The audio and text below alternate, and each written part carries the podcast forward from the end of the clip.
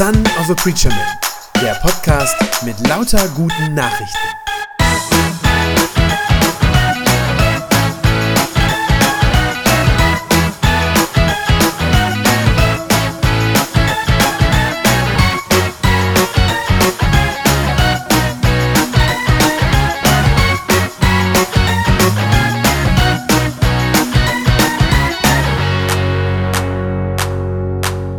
Die arme Maria, was muss sie alles durchmachen? Was sie erlebt hat, muss tatsächlich hart gewesen sein. Ihr Leben, wenn wir uns das anschauen, hat wahrscheinlich gar nichts zu tun mit diesen zahllosen Darstellungen, die man so kennt, gerade auf mittelalterlichen Gemälden, wo die Maria so als ehrwürdige, manchmal fast so übermächtige, fast überirdische Mutter Gottes dargestellt wird. Ich glaube, wir müssen uns ihre Geschichte ganz anders vorstellen. Viel härter auf der einen Seite und dadurch aber auch viel realistischer. Maria ist ein vielleicht 15-jähriges jüdisches Mädchen aus Nazareth. Nach unseren Maßstäben eigentlich noch eine Jugendliche. Sie war schon verlobt, das ist damals nichts Ungewöhnliches in dem Alter.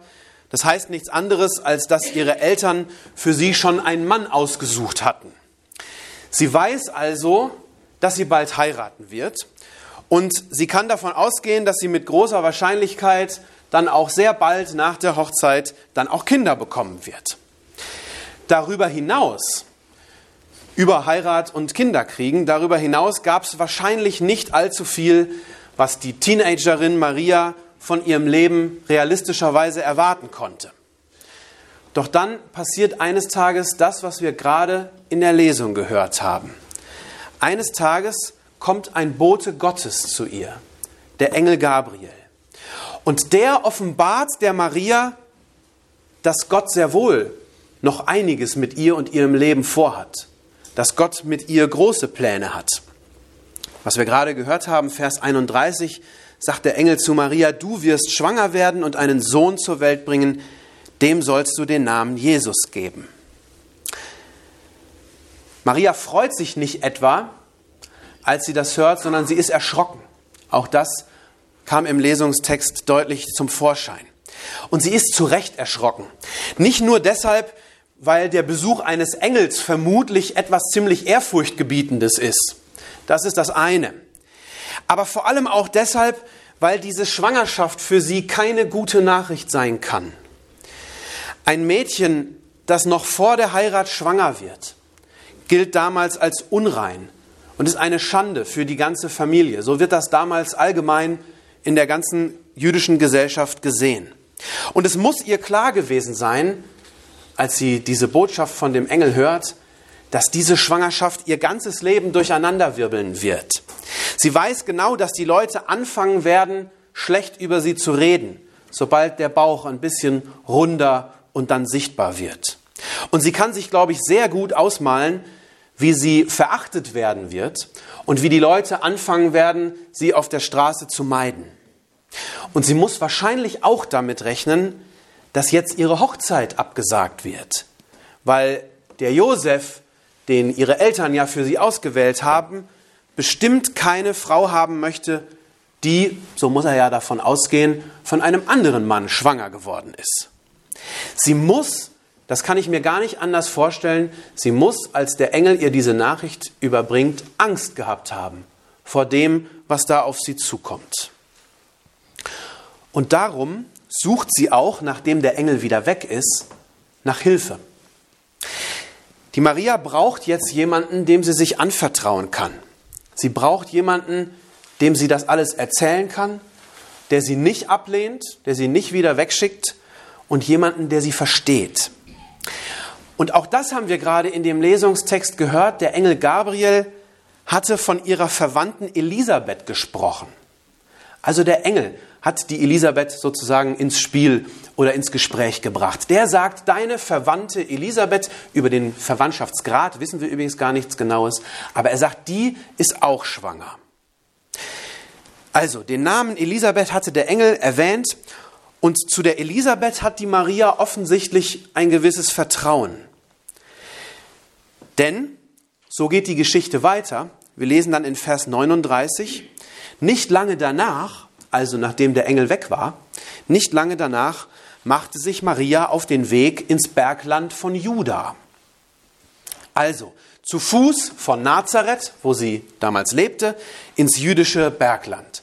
Wenn man sich das anguckt, dann ist das eine Reise zu Fuß, eine Reise von etwa knapp einer Woche. Die Maria beeilt sich, steht hier sogar im Bibeltext. Man merkt in der Geschichte richtig, wie sie innerlich unruhig ist und wie sie das dringende Bedürfnis hat, endlich mit jemandem sprechen zu können. Vers 40. So schnell wie sie konnte, ging sie in die Stadt, in der Zacharias wohnte. Das ist der Mann von der Elisabeth. Und dann heißt es, und sie betrat sein Haus und sie begrüßte die Elisabeth. Was aber dann passiert, das kann Maria unmöglich erwartet haben. Sie hatte gehofft, und ich stelle mir vor, wie sie fast eine Woche lang unterwegs ist und im Herzen diese Hoffnung trägt. Sie hatte gehofft, dass sie von der Elisabeth freundlich aufgenommen wird. Und sie hatte gehofft, dass die Elisabeth für sie Verständnis hat, für ihre Situation und dass sie sich einmal so richtig aussprechen kann. Was aber passiert, ist etwas völlig anderes. Ich lese uns die Verse 41 bis 45. Als Elisabeth den Gruß Marias hörte, da hüpfte das Kind in ihrem Leib, also bei der Elisabeth. Da wurde Elisabeth mit dem Heiligen Geist erfüllt und sie rief laut, du bist die gesegnetste aller Frauen und gesegnet ist das Kind in deinem Leib. Doch wer bin ich denn, dass die Mutter meines Herrn zu mir kommt? In dem Augenblick, als ich deinen Gruß hörte, da hüpfte das Kind vor Freude in meinem Leib. Glücklich bist du zu preisen, weil du geglaubt hast. Denn was der Herr dir sagen ließ, das wird sich auch erfüllen. Es ist verrückt. Die Maria kommt zu Elisabeth, weil sie durch die Schwangerschaft in eine Notlage gekommen ist. Wir würden heute sagen, ein typischer Schwangerschaftskonflikt.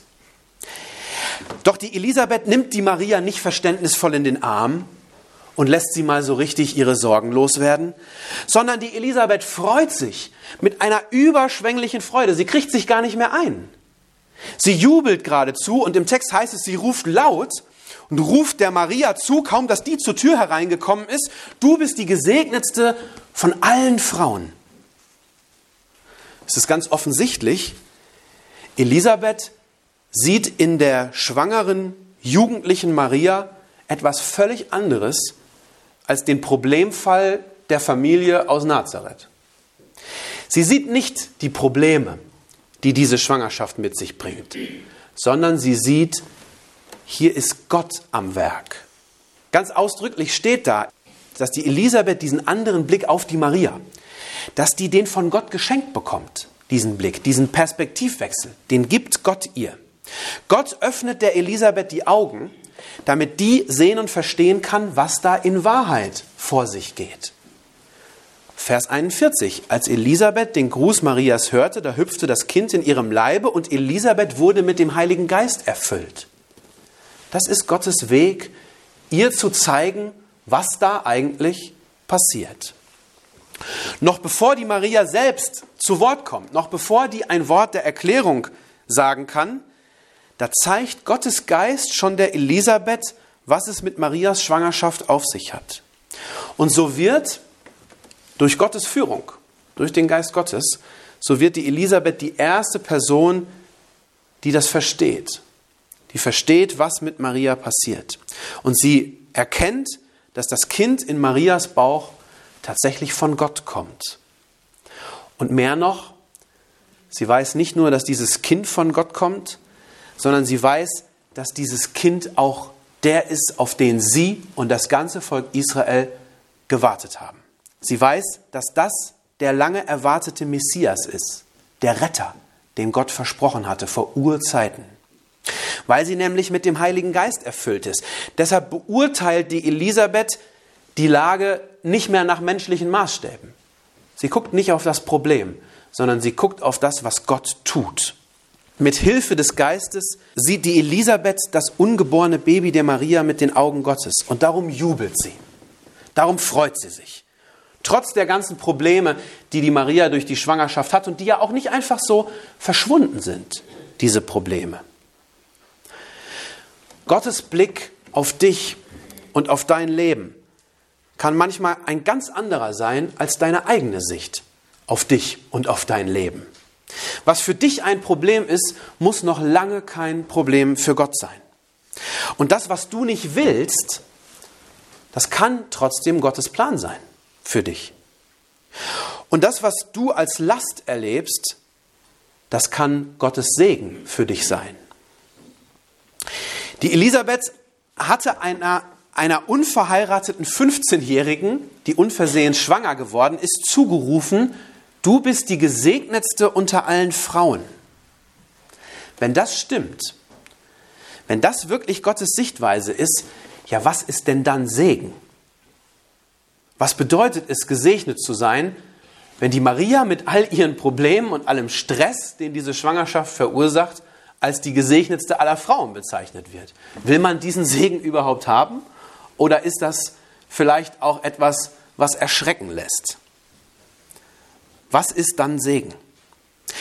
Ganz offensichtlich heißt Segen nicht, dass von nun an alles im Leben glatt und ohne Probleme und ohne Widerstände läuft.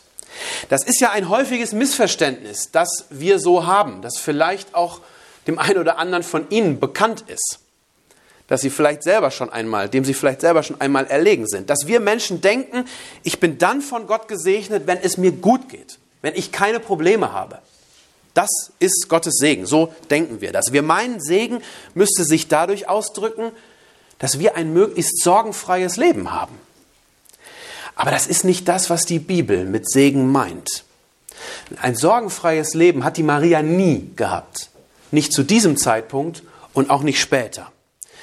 Sie hat ja nicht nur Schwierigkeiten gehabt, als sie als Jugendliche schwanger wurde und dann ja zu Unrecht für ihre Schwangerschaft verurteilt und verachtet worden ist von den Menschen, sondern sie hat ja später in ihrem Leben noch ganz anderes durchmachen müssen. Sie hat ja viele Jahre später zusehen müssen, wie ihr Sohn einen grausamen Tod am Kreuz stirbt. Also die gesegnetste aller Frauen hatte bestimmt kein sorgenfreies Leben, sondern ein in jeder Hinsicht oder in vielerlei Hinsicht sehr hartes Leben. Der Segen Gottes äußert sich offenbar auf eine ganz andere Weise, nämlich darin, dass Maria Teil von Gottes Plan sein darf, dass sie Teil sein darf von dem, was Gott tut. Sie ist deshalb gesegnet, weil Gott sie angesprochen hat und ihr eine Aufgabe gegeben hat, weil er ihr einen Platz zugeteilt hat in seinem Plan mit der Welt. Wie viele Menschen, auch heute, um uns herum, leben ein leeres Leben, ein Leben ohne Sinn und ohne Ziel, auf das sie zugehen. Ich glaube, so ein Leben ist tatsächlich wie ein Fluch, auch dann, wenn man es manchmal vielleicht gar nicht so unmittelbar spürt. Es ist der Fluch der Sinnlosigkeit, dass ich gar nicht weiß, wo es hingeht und was eigentlich der Sinn meines Lebens ist. Der Fluch der Sinnlosigkeit. Und darum ist es tatsächlich ein Segen, wenn Gott uns einen Sinn gibt, wenn er uns gebraucht, wenn wir ein Teil werden, und sei es nur ein kleiner Teil, von dem, was er in der Welt tut.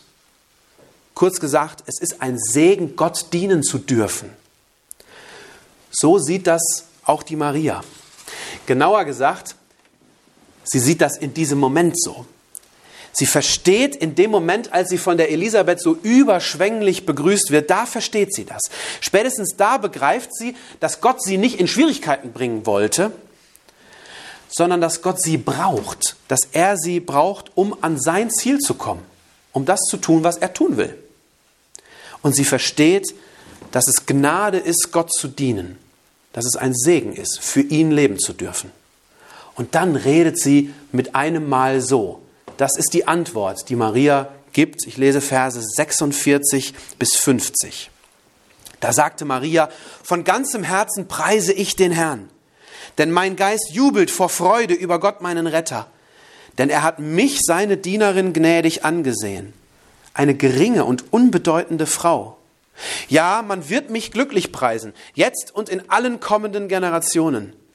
Denn er, der Mächtige, er hat Großes an mir getan. Sein Name ist heilig. Und von Generation zu Generation gilt sein Erbarmen denen, die sich ihm unterstellen. Der letzte Satz ist hier vor allem für uns der entscheidende. In diesem letzten Satz steckt nämlich ein Hinweis darauf, warum Gott eigentlich ausgerechnet die Maria mit dieser schwierigen Aufgabe segnet. Der letzte Satz heißt, Vers 50, von Generation zu Generation gilt sein Erbarmen denen, die sich ihm unterstellen.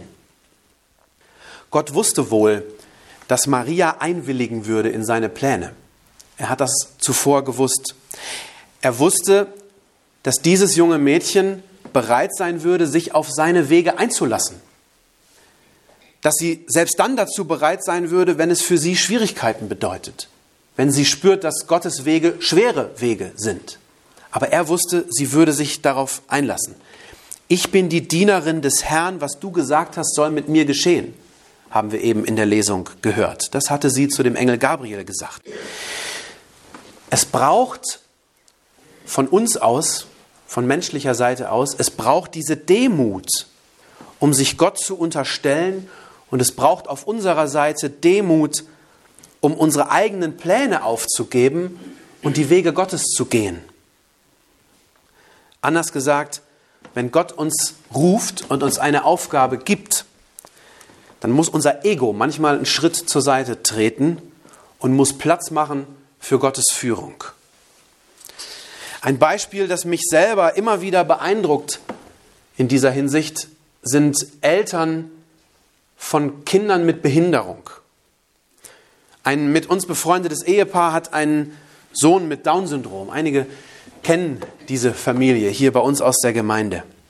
Und obwohl dieser Junge wirklich ein fröhlicher und ein gesunder Kerl ist und wirklich ein Sonnenschein ist, Trotzdem ist es so, dass seine Eltern einiges mehr leisten müssen und einiges mehr an Kraft aufwenden müssen und einiges mehr an Zeit und Liebe investieren müssen, als andere Eltern das sowieso schon müssen.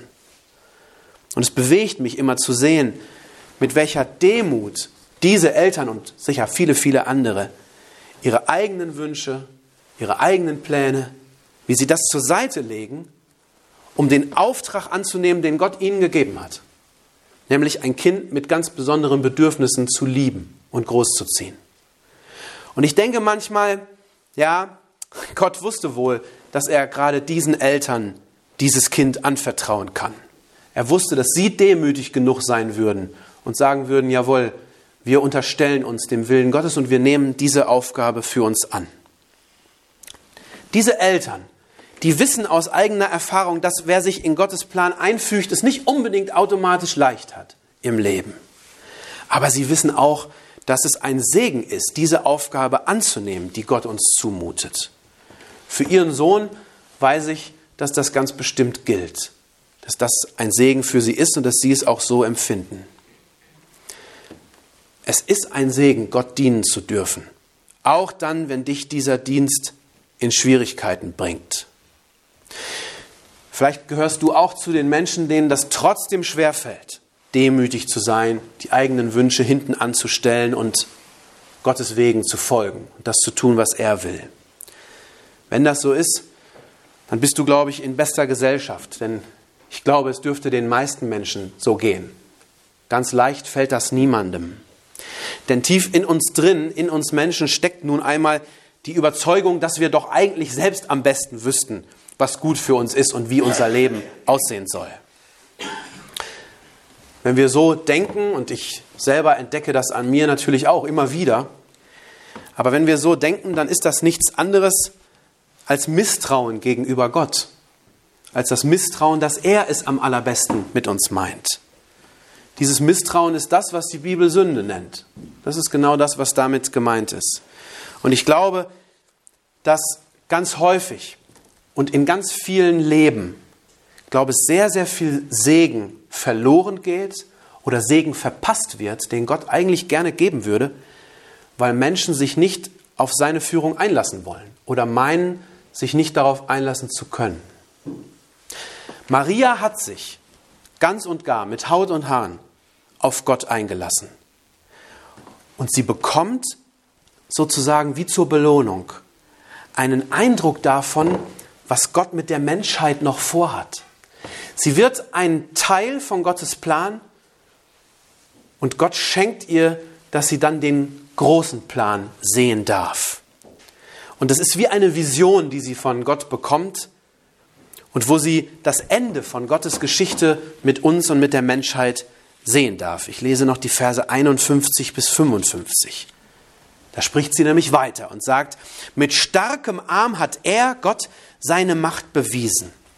Er hat die in alle Winde zerstreut, deren Gesinnung stolz und hochmütig ist. Er hat die Mächtigen vom Thron gestürzt und die Geringen hat er emporgehoben.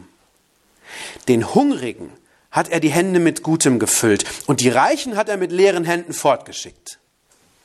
Er hat sich seines Dieners, des Volkes Israel, angenommen, weil er sich an das erinnerte, was er unseren Vorfahren schon versprochen hatte, dass er nie aufhören werde, Abraham und seinen Nachkommen Erbarmen zu erweisen.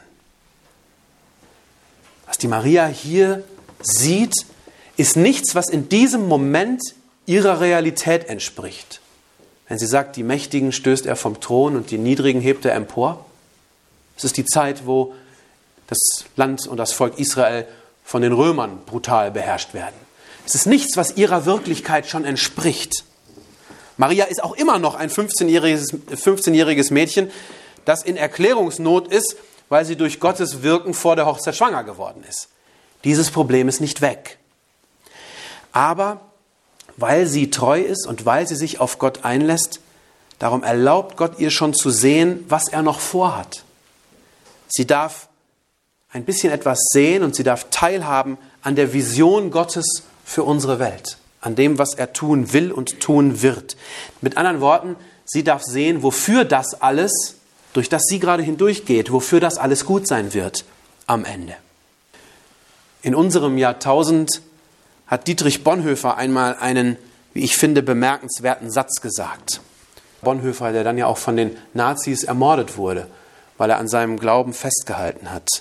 Bonhoeffer hat einmal gesagt, nicht alle unsere Wünsche erfüllt Gott, aber alle seine Verheißungen. Wenn das wahr ist, und ich glaube, dass das wahr ist, dann ist auch klar, warum es tatsächlich ein Segen ist, Gott zu folgen und ihm zu dienen. Denn dann lohnt es sich, sich ihm anzuvertrauen. Darum will ich dir heute sagen, mach's doch wie die Maria.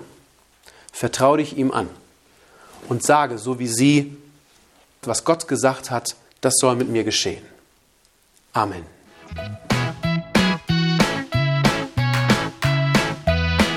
Das war eine gute Nachricht vom Son of a Preacher Man. Wenn sie deinen Glauben gestärkt hat, dann abonnier doch einfach meinen Podcast bei iTunes oder podcast.de und gib mir ein Like auf Facebook. Ich hoffe, du hörst mal wieder rein. Gott segne dich und bis bald.